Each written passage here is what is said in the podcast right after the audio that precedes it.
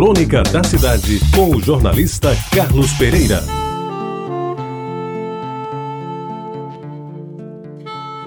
Amigos ouvintes da Itabajara, naquele tempo em Jaguaribe só havia três igrejas.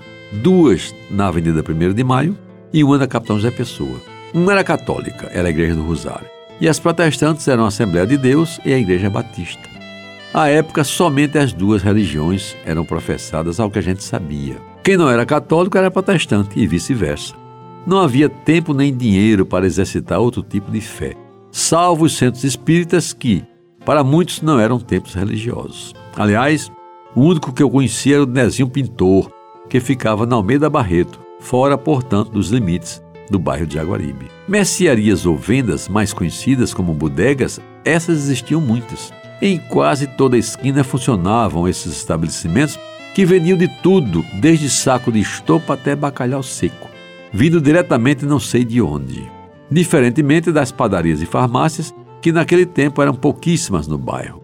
Ao que eu me lembre, havia padaria Independência na esquina da Vasta da Gama, com a Capitão José Pessoa, e uma outra padaria que funcionava na Vera Cruz, vizinha da barbearia de seu Amâncio.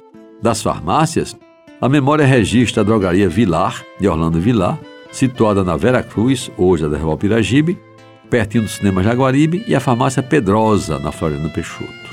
Um bom armarinho, e praticamente o único, era o Bazar Lucena, plantado na esquina da Vera Cruz com a Capitão José Pessoa, no local mais movimentado do bairro, porque de um lado o cinema, do outro a sinuca de Alcântara, e ainda vis-a-vis -vis a bem surtida mercearia do seu Torquato, vizinha à garagem de bicicletas de seu Cosminho, que também vendia os fogos famosos caramuru, aqueles que não dão chabu.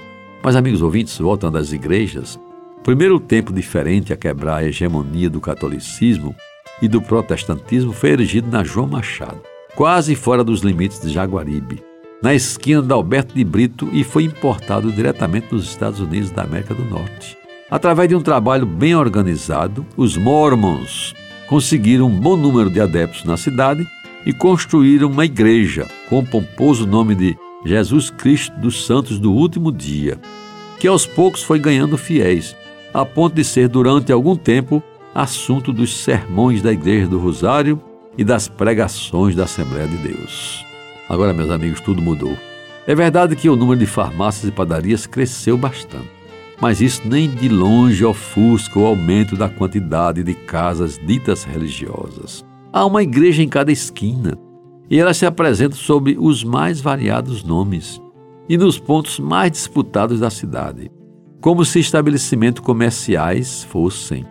Além da já conhecida Igreja Universal do Reino de Deus, do Bispo Edir Macedo, que até televisão tem e que construiu recentemente um grande templo na Epitácio Pessoa, Existem dezenas de outras denominações. Dentre elas, consegui anotar algumas. Veja, por exemplo, Igreja da Quadratura Universal, Igreja Pentecostal, Igreja Messiânica, Igreja do Verbo Encarnado, Igreja do Santo Espírito, Igreja Vétero-Católica do Brasil, Igreja do Nazareno do Brasil, Igreja Evangélica do Verbo Vida, Igreja do Evangelho Quadrangular, Igreja Manancial de Águas Vivas, Igreja Nova Vida, Igreja do Exército da Salvação, Igreja Congressional, Congregacional e Igreja do Evangelho Betel do Brasil, além de outras menos votadas.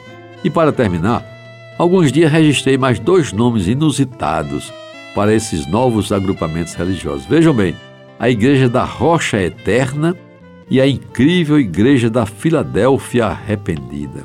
Não acham que é fé demais? Que me desculpe, mas o cacófato é proposital. Você ouviu Crônica da Cidade com o jornalista Carlos Pereira.